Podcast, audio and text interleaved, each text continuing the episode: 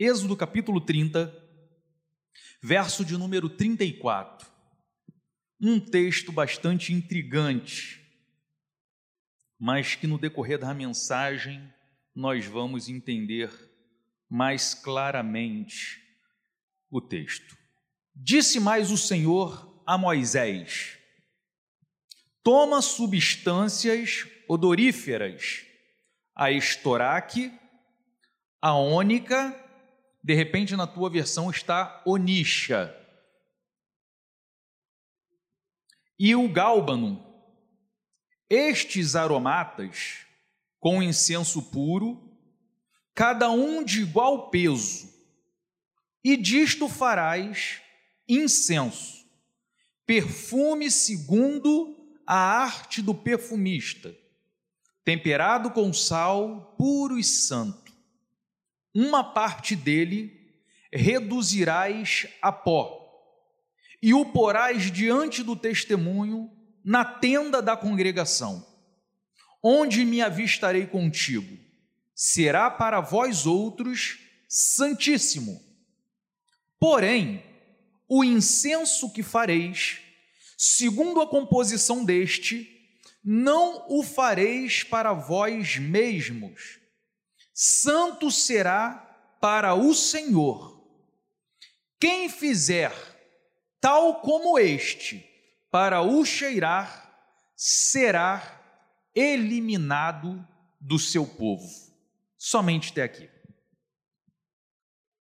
Esse texto para que a gente possa entender ele melhor, é necessário que a gente recorra ao contexto a qual ele está inserido. E é um contexto um tanto quanto longo, porque o contexto dele vai nos levar ao capítulo 19 do livro de Êxodo, aonde o Senhor começa a tratar com o seu povo um povo que durante 400 anos estava cativo numa terra estranha. 400 anos sendo afligido, sendo maltratado por um povo que subjugava o povo que tinha uma promessa sobre ele. E qual era a promessa que existia sobre o povo de Deus? É que esse povo seria uma grande nação. Era a promessa que estava sobre Abraão, que de Abraão passou para Isaac, e que de Isaac passou para Jacó, e de Jacó passou para os seus filhos, que com o passar do tempo foram parar lá no Egito. E lá ficaram 400 anos, e uma grande parte desse tempo ficou sendo lá humilhado, escravizado pelos egípcios. Mas no capítulo 19, começa a história porque Deus, com a sua mão forte, tira esse povo então da escravidão, liberta, usa Moisés e liberta esse povo que agora está em direção a uma terra prometida, prometida a Abraão, quando disse: Abraão, sai da tua terra, da tua parentela e vai para uma terra que eu te mostrarei. E Deus mostrou a terra a Abraão: ó, vocês vão habitar aqui, uma terra que emana leite e mel, uma terra boa. Então, no capítulo 19, eles estão em direção à promessa de Deus. E três meses após eles saírem do Egito, eles se deparam então em frente ao Monte Sinai. E ali no Monte Sinai, Deus dá uma pausa para esse povo, para que eles pudessem agora ter uma noção de como seria dali para frente, como eles se conduziriam dali para frente, porque agora eles vão ter que deixar para trás aqueles 400 anos de amargura, de tristeza, de sofrimento. Mas 400 anos não são 400 dias. Foram pelo menos cinco gerações ali no Egito sendo escravizado. E agora Deus vai precisar de dar algumas diretrizes para aquele povo que estava caminhando para a terra prometida. Tudo bem até aqui? Então eles estão lá no Monte Sinai. E nesse contexto, Deus entrega para o povo os dez mandamentos.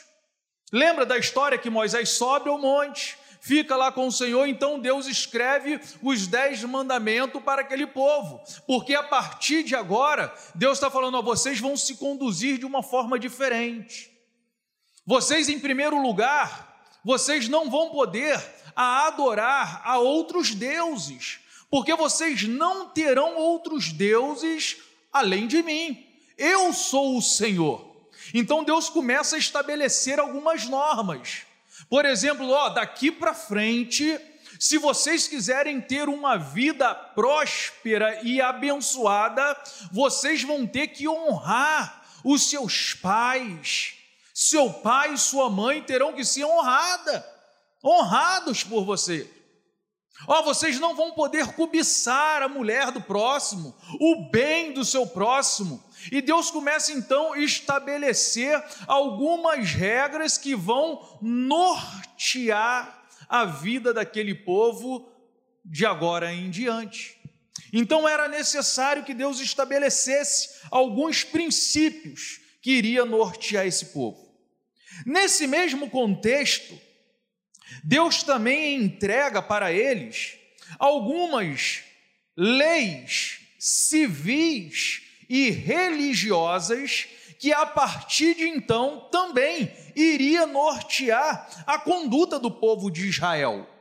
Algumas leis civis estavam sendo ali entregue também para o Senhor, para o povo naquele contexto pelo Senhor. Por exemplo, quem aqui já ouviu falar na lei do talião? Levanta a mão assim. Rapaz, bastante gente, eu pensava que ninguém ia ter ouvido falar da lei do talião. Porque mais comum do que a lei do talião é quem já ouviu falar no olho por olho e dente por dente. É a lei do talião.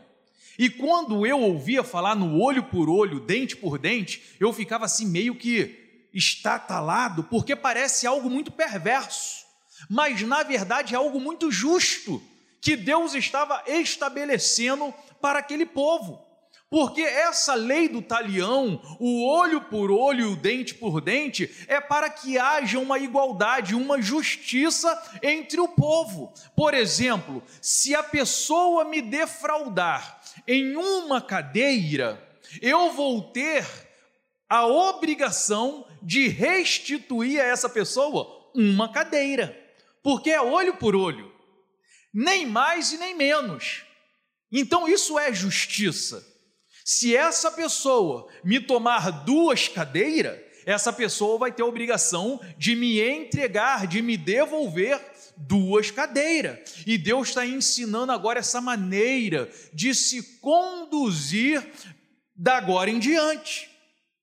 E é nesse mesmo contexto que Deus dá a ordem para a construção do tabernáculo. E aí é maravilhoso. Eu não sei se você já teve a oportunidade de falar, de estudar, de ler sobre o tabernáculo de Moisés. E Deus, nesse contexto, manda construir o tabernáculo, uma obra magnífica, algo que sempre que for falado merece uma atenção especial porque o tabernáculo é, foi algo assim, só podia ter nascido no coração de Deus. E aí eu separei alguns detalhes para você ver como que era maravilhoso essa obra que Deus manda Moisés construir. Por exemplo, uma observação: a obra seria maravilhosa porque era algo jamais visto, um tabernáculo portátil rico em detalhes. E aí, um dos detalhes que a gente pode destacar assim, só para você ter uma noção de como era maravilhoso, ele era feito de madeira de acácia. E as madeiras, depois de trabalhada, elas eram revestidas de ouro. E aí, se você for estudar um pouquinho, você percebe que a madeira de acácia é uma madeira dura uma madeira difícil de ser trabalhada. E sabe o que, que a madeira traz de representação? A nossa humanidade. Quando fala de madeira, fala de mim e de você. Nós somos assim, pessoas duras, pessoas difíceis de ser trabalhada, pessoas complicadas demais. Mas aí essa madeira que era difícil de ser trabalhada dura, ela era revestida de ouro. Ouro geralmente era o presente que era entregado para os reis. Os reis geralmente recebiam presente em ouro. Quando Jesus Cristo nasceu, né, levaram para ele o que? Ouro, incenso e mirra. Então, nós, como somos agora o tabernáculo de Deus, somos madeira de acácia, sim, pessoas difíceis, mas o Espírito Santo de Deus nos revestiu para que nós pudéssemos entrar na presença dele e oferecer a ele um culto agradável, um culto ao qual ele orar, olhar e dizer assim: Ah lá o meu povo me adorando lá. Nós podemos hoje entrar com ousadia na presença do Senhor, não por méritos próprios, mas porque Jesus conquistou isso para nós, aquele vivo e novo caminho, né? O véu que se rasgou, ele preparou tudo para que hoje nós pudéssemos entrar com ousadia na presença do Senhor. Que detalhe interessante do tabernáculo! Rico em detalhes. Se você for estudar mais profundamente, você vai ficar como os que sonham. Mas não poderia ser diferente. Por que, que não poderia ser diferente? Por que não poderia ser algo sem detalhes? Porque é geralmente nesses lugares bem detalhados seria o lugar aonde o local onde Deus se manifestaria. Era nesse tabernáculo, Deus deu a ordem para a construção do tabernáculo, porque seria nesse lugar, nesse tabernáculo, aonde a glória de Deus desceria, aonde Deus se encontraria com o seu povo, e por isso ele era requintado, cheios de detalhes. E aí eu fiquei pensando porque hoje não existe mais o tabernáculo.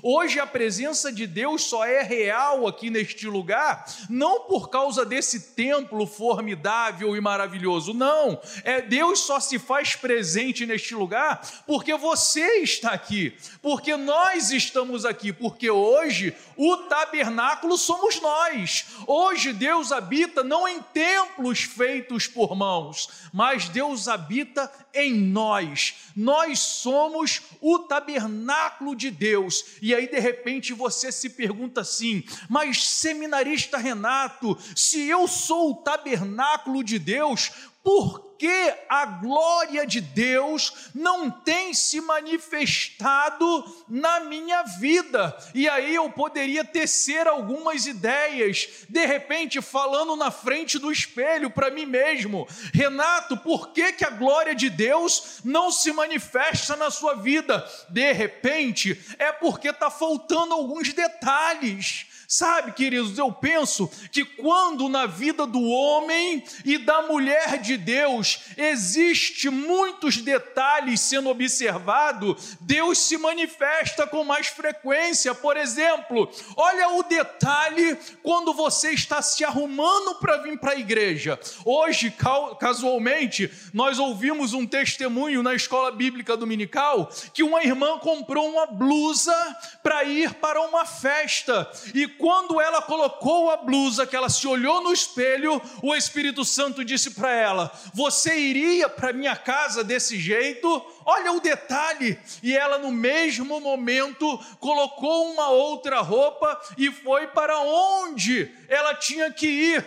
Mas a maneira qual eu me visto, que você se veste, é um detalhe a ser observado, porque nós não podemos nos arrumar de qualquer maneira para se apresentar diante do Senhor.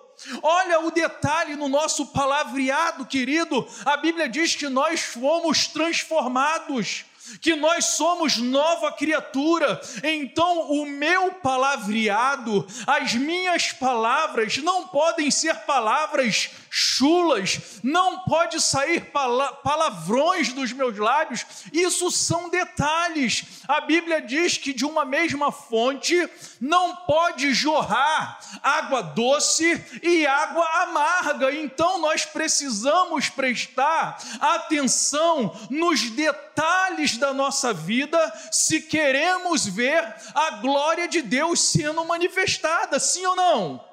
Os detalhes faz toda a diferença. A maneira qual eu trato a minha esposa, a maneira qual eu educo meus filhos, a maneira qual eu me dou com os meus clientes, como eu lidou no meu hall de amizade, todos esses detalhes vão ser fatores que vai dizer se Deus está ou não se manifestando neste tabernáculo. Precisamos prestar atenção nos detalhes, e por isso o tabernáculo não podia ser diferente, querido.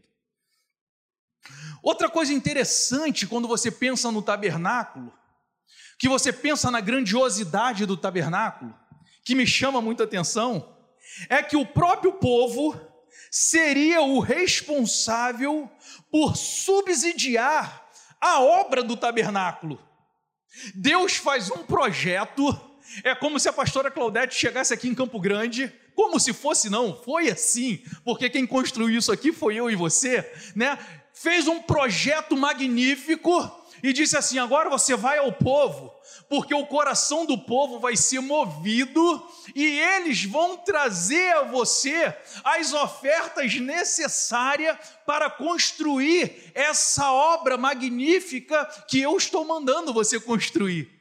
E aí eu fico pensando: que maravilha, que privilégio nós temos de sermos cooperadores com Deus nessa obra.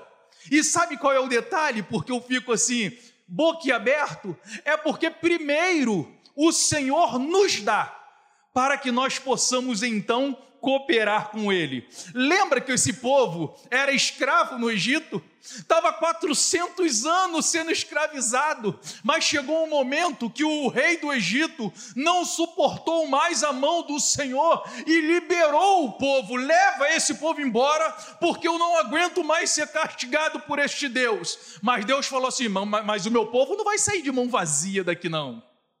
E Deus mandou então com que o povo de Israel fosse aos egípcios, e eles presentearam o povo com ouro, com prata, com incenso, com tecido. Então, três meses depois, o povo estava abastecido a tal ponto que eles puderam contribuir com um coração voluntário para construir o tabernáculo do Senhor. Se nós hoje estamos num lugar como esse, construído com a minha e a tua oferta, com os nossos dízimos, é porque primeiro o Senhor nos deu, e por isso o nosso coração é movido a contribuir, a sustentar todo esse aparato para que as pessoas que estão lá fora tenham aonde entrar e usufruir de um ambiente como esse aonde a glória de Deus é manifesta. Que maravilha! Isso me chama muito atenção. Uma outra coisa que me chama atenção na construção do tabernáculo é que Deus capacita homens para tal obra. Os detalhes de como seria feito, os tecidos como seriam bordados. A Bíblia diz que Deus chama Bezalel e Aoliabe e enche eles com o Espírito Santo para que eles tivessem sabedoria tal para que pudesse construir aquilo que Deus tinha em seu coração. Sabe o que eu aprendo com isso? Deus pega homens e mulheres como eu e você, homens comum e capacita, enche do Espírito Santo, enche de sabedoria para fazermos aquilo que nós nunca imaginaríamos que seríamos capazes de fazer. Nunca que eu imaginei que um dia eu estaria diante de uma plateia falando com o microfone na mão, diante da timidez que eu tinha. Mas Deus pega homem comum e transforma para a glória do nome dele. Nunca eu pensei que eu poderia estar numa sala de aula, dando aula para alguém, para pessoas que têm muito mais capacidade do que eu, mas sentam para me ouvir. Nunca eu imaginei que estaria diante de uma igreja ministrando louvores, como foi ministrado com graça aqui nesta noite, mas isso é por mim, isso é por você, não, é porque Deus encheu esse povo com o Espírito Santo dele para fazer a obra dele. Que nós nunca percamos isso de mente. E foi nesse mesmo contexto que Deus separou os sacerdotes para oficializarem no tabernáculo. Mais uma vez, homens normais, comuns, Deus tira do meio do povo e agora diz para eles assim: ó, vou capacitar vocês agora a vocês trabalhar com aquilo que é sobrenatural. Eu vou dar uma responsabilidade espiritual para vocês. Então, querido, quando você estiver diante da sua liderança, quando você estiver diante dos seus pastores, saiba que esses homens estão investidos de autoridade para cuidar da sua igreja, e isso não é por vontade humana, isso é coisa de Deus. A Bíblia diz que ele separou uns para apóstolos, outros para mestres, outros para evangelista, outros para pastores e outros para profeta. Então, em nome de Jesus, a qualquer momento, a qualquer risco, a qualquer perigo que você estiver passando, não hesite em procurar aqueles que te lideram, porque eles têm autoridade de Deus, eles têm uma palavra de Deus para a sua vida. Mas sabe o que, que tem acontecido hoje com muita frequência? Quando chegamos ao gabinete dos nossos pastores, o caldo já está todo derramado. Eu não sei se aqui em Campo Grande é assim, mas na maioria das igrejas é. As pessoas chegam diante do pastor somente para dizer: Pastor, já estamos nos separando. Mas como assim? Ninguém nem ficou sabendo. Vocês nunca me comunicaram, vocês nunca pediram a minha ajuda.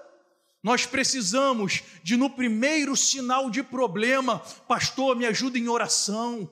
Pastor, eu estou vivendo um problema, eu estou sentindo que vai se levantar um vento, e o teu pastor, direcionado por Deus, o teu líder, direcionado por Deus, vai ter uma palavra para a tua vida, para te ajudar a passar por aquele momento, para que não chegue lá no final, você seja derrotado, o teu problema não tenha mais jeito. Então, em nome de Jesus, aprenda a usufruir dos seus líderes como homens e mulheres separados por Deus para cuidar da nossa vida espiritual, porque isso é coisa de Deus.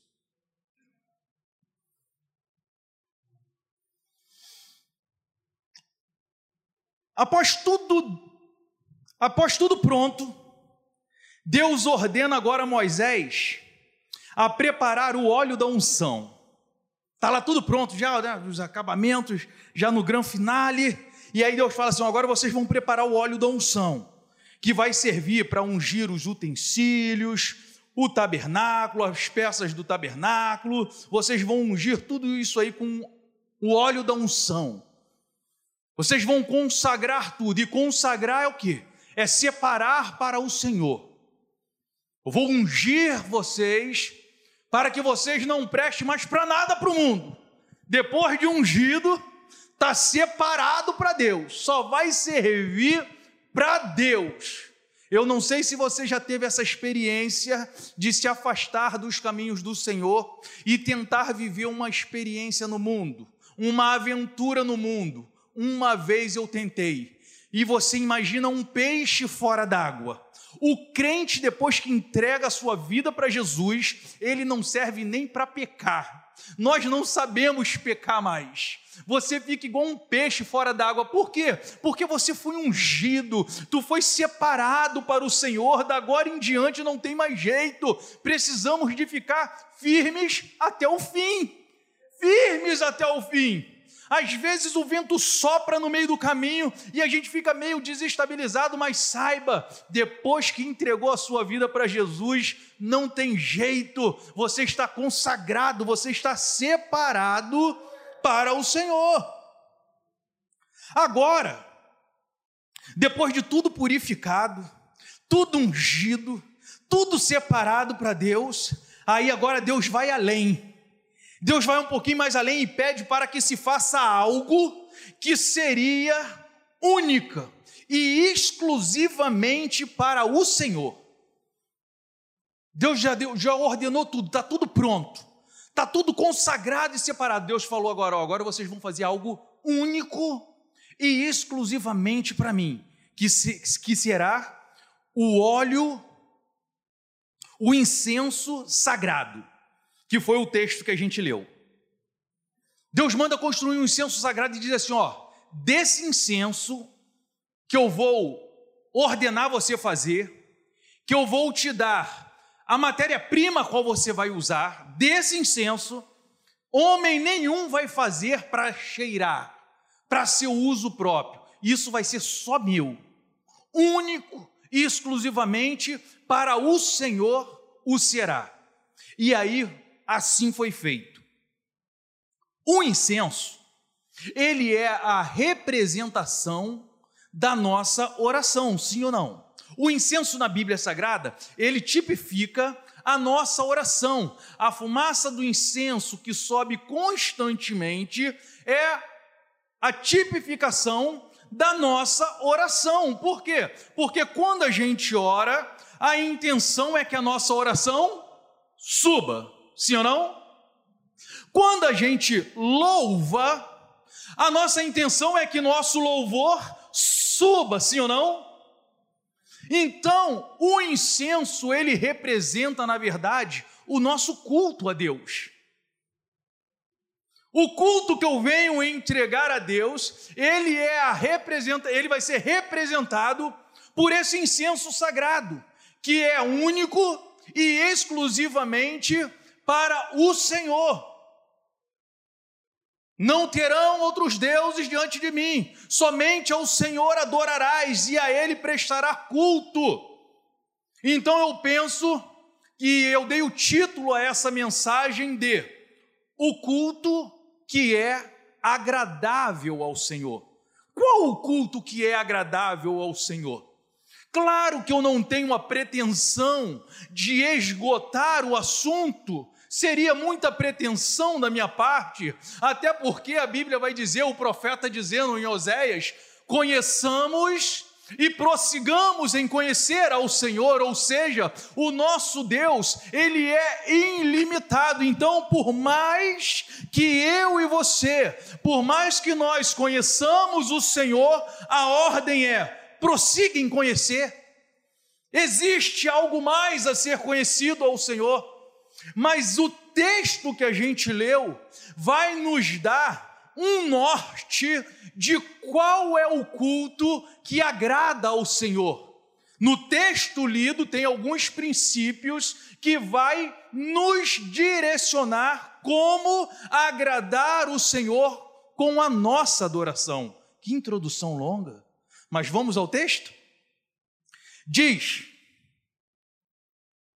Disse o Senhor a Moisés: torna, toma substâncias odoríferas, estoraque, ônica e gálbano, três matérias-primas que o Senhor pediu para que Moisés usasse para compor o incenso que seria usado somente para Deus, que representa a nossa adoração.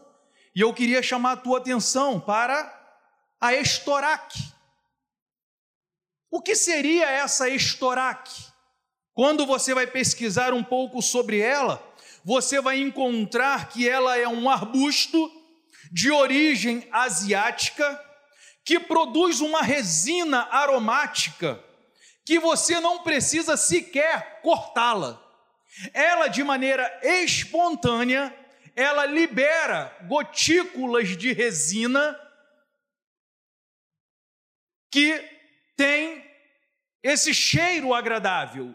Isso me chamou a atenção, porque eu não preciso fazer nada com a estoraque para que ela possa produzir um cheiro agradável. Ela libera essa substância de maneira esporádica sem precisar nenhum tipo de manipulação. Eu penso então e aprendo com a Estoraque que o culto que agrada ao Senhor é aquele culto espontâneo, é aquele culto onde eu não sou obrigado, eu vou porque eu quero, eu estou porque eu amo, eu estou porque desejo, eu faço porque eu entendi que o que Ele fez por mim foi muito superior do que tudo aquilo que eu fizer nessa vida será capaz de pagar. Então, por isso, de forma espontânea, eu vim a este lugar. Por isso que de forma espontânea eu andei 42 quilômetros para chegar até aqui e poder adorar ao Senhor, cantar louvores ao Senhor, ministrar a palavra do Senhor de maneira espontânea. Eu não fui constrangido, eu não fui obrigado a estar aqui. Eu vim porque eu quis, eu vim porque eu desejo estar aqui. Eu fui chamado para adorar. Ninguém colocou uma faca no teu pescoço hoje dizendo: vai àquele lugar porque senão eu vou te matar, ou fizeram isso com você. Não, você veio de forma espontânea, e é por isso que Deus está contemplando a tua oração, é por isso que Deus está recebendo a sua adoração, é porque, da mesma forma que a Estoraque libera essa essência cheirosa, você está aqui nesta noite também, Senhor. Eu vim porque eu te amo, eu vim para te adorar como eu gosto da última canção que foi cantada aqui. A cada passo que eu der, a cada frase que eu falar, a cada música cantada, que seja para glorificação e exaltação do teu nome. De maneira espontânea. Esse é o culto que agrada ao Senhor. Esse é o culto que Deus deseja que o seu povo entregue a Ele todos os dias da sua vida sete dias por semana, todo mês, doze meses por ano, a vida toda, espontaneidade. A Estorá que me ensina isso. Mas tem a ônica também. Deus fala assim, ó, e, e tudo na mesma medida. Vê o detalhe de Deus? Você vai pegar tudo na mesma medida. A mesma medida que tu pegar de um, você vai pegar de outro. E aí Deus fala da estoraque, mas Deus fala da ônica, ou da onixa, segundo a tua versão aí. O que é essa onixa, ou essa ônica? É um molusco marinho, que ele é encontrado em águas profundas, e que as suas membranas, quando elas são trituradas, elas liberam e queimadas, elas exalam um aroma suave e duradouro Olha que interessante. A ônica, ela só pode ser encontrada em águas profundas. Sabe o que eu aprendo com isso? Que o culto que agrada a Deus tem que sair da superficialidade às vezes a glória de Deus não se manifesta, é porque a gente fica sempre no rasinho, mas o culto que agrada a Deus é aquele culto que a gente vai mais fundo com Ele, é aquele culto que hoje você aprendeu e amanhã você quer botar em prática, você botou em prática, você quer aprender um pouco mais, porque você quer ir além, você nunca está satisfeito. Lembra do profeta Ezequiel? Ele media não sei quantos côvados lá e ele andava e a água dava no tornozelo ele andava mais um pouquinho, as águas davam no lombo, ele andava mais um pouquinho, e daqui a pouco já era um rio que não tinha como andar e tinha que nadar de braçada. O culto que agrada a Deus é um culto onde a gente mergulha em águas profundas para ter experiências com o Senhor. Mas nós temos vivido uma geração que não quer mais aprender a mergulhar fundo quer ficar no rasinho, porque ficar no rasinho é tranquilo, querido. No rasinho não tem perigo, no rasinho você controla, você tem o domínio. Então, quando eu vou numa praia que eu estou com a Nicole, eu quero ficar sempre ali onde as águas estão rasinhas, porque ali eu fico seguro. Mas sendo que no reino de Deus é o contrário.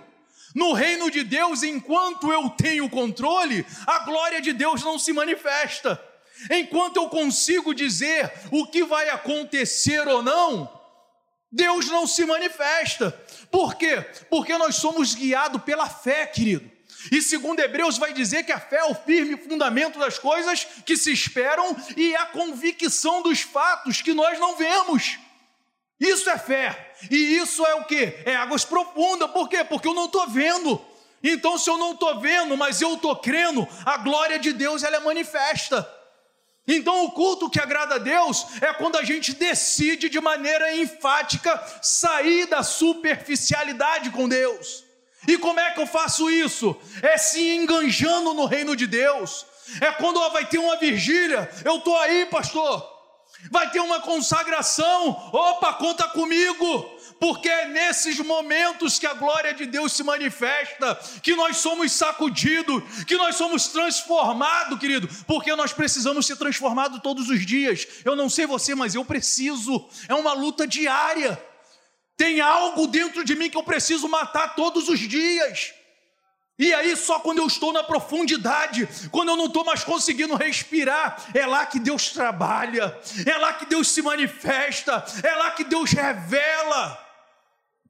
Então eu penso que além da espontaneidade, Deus está querendo com que eu largue o controle, que eu solte o cabo da nau e deixar Ele guiar as circunstâncias.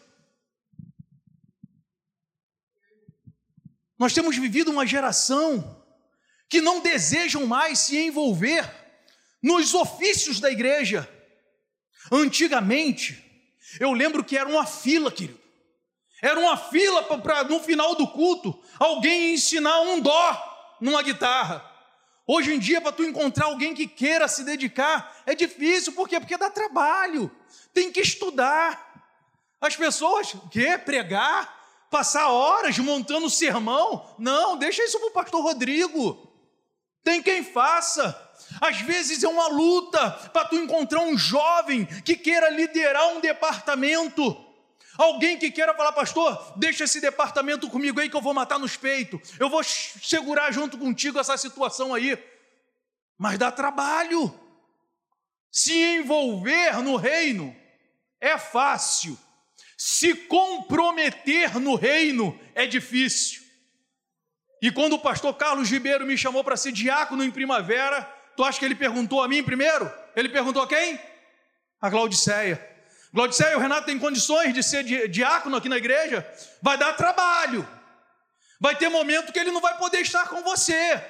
Vai ter momento que ele vai deixar de ter o lazer com você para estar tá fazendo a obra de Deus. Tu acha que ele tem condições? E aí eu acho que ela falou que tem. Aí o pastor Carlos pegou e me botou como diácono em Jardim Primavera. Porque o reino de Deus é isso. O comprometimento com o reino de Deus é isso. É trabalhoso. Mas o que Deus está nos chamando nesta noite, querido, filho, mergulhe um pouquinho mais fundo. Sai desse lugar onde você já está acostumado, porque eu tenho coisas novas para você. Eu tenho, você já está bom nessa, nessa fase. Nessa fase você já está perito, mas eu tenho algo a mais. Tem algo novo para você aprender, tem algo novo de Deus. Mas aí tem uma outra substância a qual se chama o gálbano. Na mesma medida que eu devo ser espontâneo, na mesma medida que eu tenho que ser profundo, o gálbano vai dizer assim, ó, o gálbano é uma planta que está sempre verde, sempre verdinha, com canais oleíferos de onde se extrai um perfume medicinal e aromático que quando cortado, que quando ralado, que quando imprensado, ele libera essa substância. E agora isso aqui é muito profundo, sabe por quê, querido? Porque o gálbano representa a nossa adoração quando tudo diz que não. Quando o vento sopra ao contrário, que você não entende, quando você está há mais de 14 dias, a deriva no mar. Você não consegue ver céu, você não consegue ver estrela, você não está entendendo nada porque você vive uma vida de santidade, você procura se envolver com o reino de Deus, mas o vento está soprando tanto que você fica, Senhor, o que, que está acontecendo? Mas mesmo assim, você continua adorando mesmo sendo ralado, mesmo sendo imprensado pelas circunstâncias, você consegue liberar uma substância odorífera que agrada, que sobe como um incenso agradável às narinas do Senhor. É isso que o Galbano me ensina. É um momento difícil da nossa caminhada, porque existe um evangelho raso sendo pregado por aí que diz: venha para cá e pare de sofrer. Muito pelo contrário, Jesus nunca nos ensinou isso. O ensinamento de Jesus é: aquele que quiser vir após mim, tome a sua cruz e siga-me. Jesus nunca pregou que ao aceitá-lo, nós viveríamos como Alice no país das maravilhas. O Evangelho não tem essa proposta. A proposta do Evangelho é que, independente das circunstâncias, nós possamos permanecer fiéis até o fim, porque é no final que nós receberemos a coroa da vida, está escrito em Apocalipse: sede fiéis até o fim, e dar-te-ei a coroa da vida. Essa é a proposta do Evangelho. Está chorando? Louve Está doendo, louve. Está desempregado, louve a si mesmo. Porque nós somos guiados por fé e não por vistas. Eu não vivo por, por aquilo que eu vejo, eu vivo por aquilo que creio, e eu sei que ora mais ou ora menos, o meu redentor se levantará e vai mudar todas as coisas, porque para ele basta uma palavra, querido. De repente você está aí, irmão, tu está falando isso porque tu não sabe da minha prova, tu está falando isso porque tu não sabe o que eu vivo, e não sei mesmo, mas o que eu sei é que basta uma palavra do Senhor, e essa situação ela muda. Basta uma palavra de Deus e tudo vira ao contrário. Lembra de Lázaro? Senhor, se tu estivesse aqui, meu irmão não teria morrido. Agora olha que situação. Estamos, estamos sem o nosso irmão. E Lázaro era tão querido, querido, que a cidade toda estava em pranto. E Jesus falou assim: fica tranquilo, porque não está nada acabado. Me leva lá onde ele está sepultado. Tira essa pedra daí, mas Senhor, já cheira mal, já tem quatro dias, já está impossível. O Senhor disse: tira a pedra, porque o milagre faço eu. Lázaro, venha para fora. E Lázaro reviveu, querido. Eu não sei o que aqui, o que está morto na sua vida. Eu não sei o que está esquecido na sua vida. Eu não sei o que o tempo, a dificuldade fez com que você sepultasse na sua vida um projeto, um sonho, uma causa. Mas nesta noite, se tu tirar a pedra, Deus faz o milagre, porque Ele é um Deus de milagre. Aquilo que eu não posso fazer, tu podes, diz uma canção. Deus pode, querido. Então, em nome de Jesus, o culto que agrada a Deus, ele precisa ser um culto espontâneo, ele precisa ser um culto profundo e ele precisa ser um culto com sacrifício de louvor. Com sacrifício de louvor. Se nós conseguirmos entender isso nesta noite e colocarmos em prática, se nós formos berianos nesta noite, mastigar essa palavra e entender que ela está vindo da parte de Deus e que Deus está me chamando para uma espontaneidade, para uma profundidade e para que as dificuldades da vida não atrapalhem a minha adoração, de hoje em diante nós vamos cultuar a Deus diferente. E eu penso que é isso que Deus quer para a minha vida, irmão mas eu penso que isso Deus também tem para a sua vida. Você não está aqui por acaso, porque você não foi obrigado a estar aqui. Você até foi assim direcionado por Deus para estar aqui nesta noite ouvindo esta mensagem. Eu queria que você nesta hora ficasse de pé comigo, todos, sem exceção, todos de pé neste momento. Nós temos um templo magnífico aqui em Campo Grande. Então eu penso que nós não temos problemas de estar tumultuados no altar. Mas se Deus falou ao teu coração que você precisa mudar a tua maneira de cultuar e passar a cultuar de forma espontânea, profunda e com um sacrifício de louvor, eu queria que você saísse do seu lugar e viesse aqui à frente, que eu gostaria de terminar a minha parte orando com você, porque eu já estou aqui na frente. Eu preciso viver um culto que agrade ao Senhor, com espontaneidade, com profundidade e com sacrifício de louvor. Se Deus falou ao teu coração, querido, este é o momento de nós estarmos no altar, porque o altar é lugar de bênção. Louvado seja o nome do Senhor Jesus.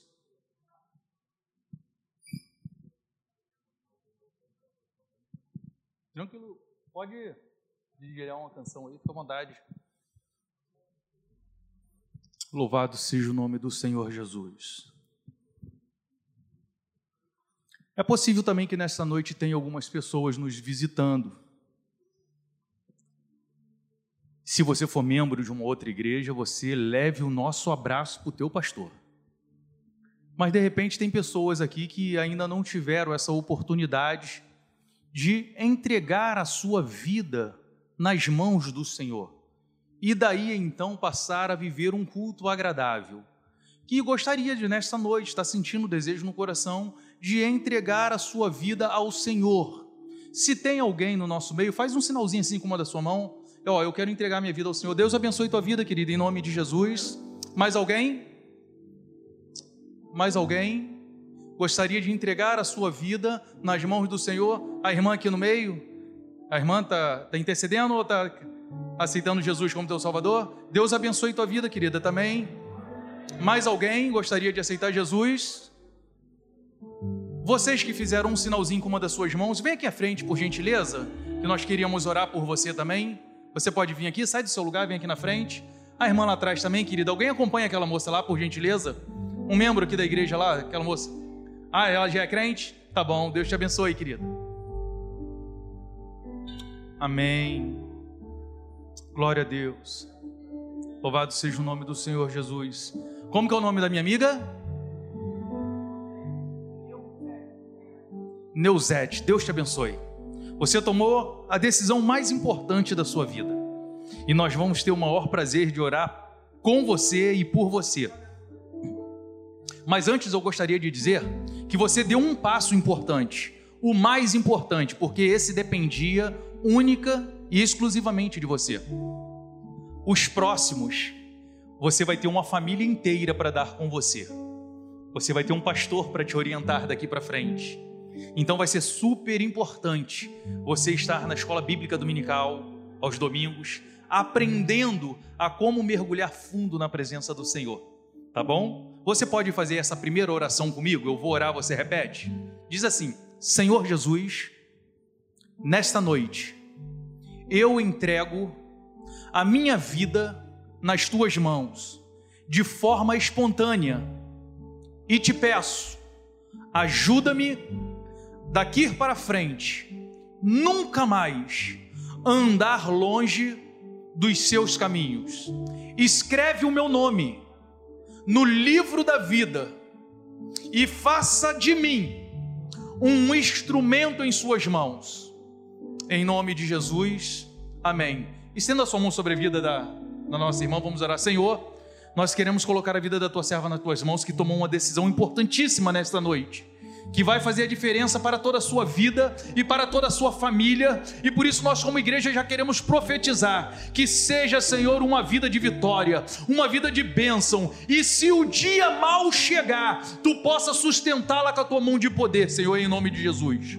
Nós temos algumas pessoas aqui no púlpito, Senhor, que entenderam que precisa entregar um culto agradável ao Senhor, Sim, um Jesus. culto de maneira espontânea, Aleluia. um culto, Senhor, com profundidade e um culto em meio a sacrifício de louvores. Toca em cada uma delas nesta noite e que daqui para frente, Senhor, tudo possa ser diferente, que eles possam frutificar a 30, a 60, a 100 por um, aonde pisar a planta dos seus pés, impetra, Senhor, a tua bênção, aonde eles colocarem as mãos, prospera para a glória e louvor do teu nome, e para todos sempre nós te daremos toda honra, glória, louvor e adoração, não somente hoje e agora, mas para todos sempre. Que todo o povo de Deus nessa noite diga: Amém. Louvado seja o nome do Senhor. Você pode aplaudir a Deus nesta hora. Aleluia.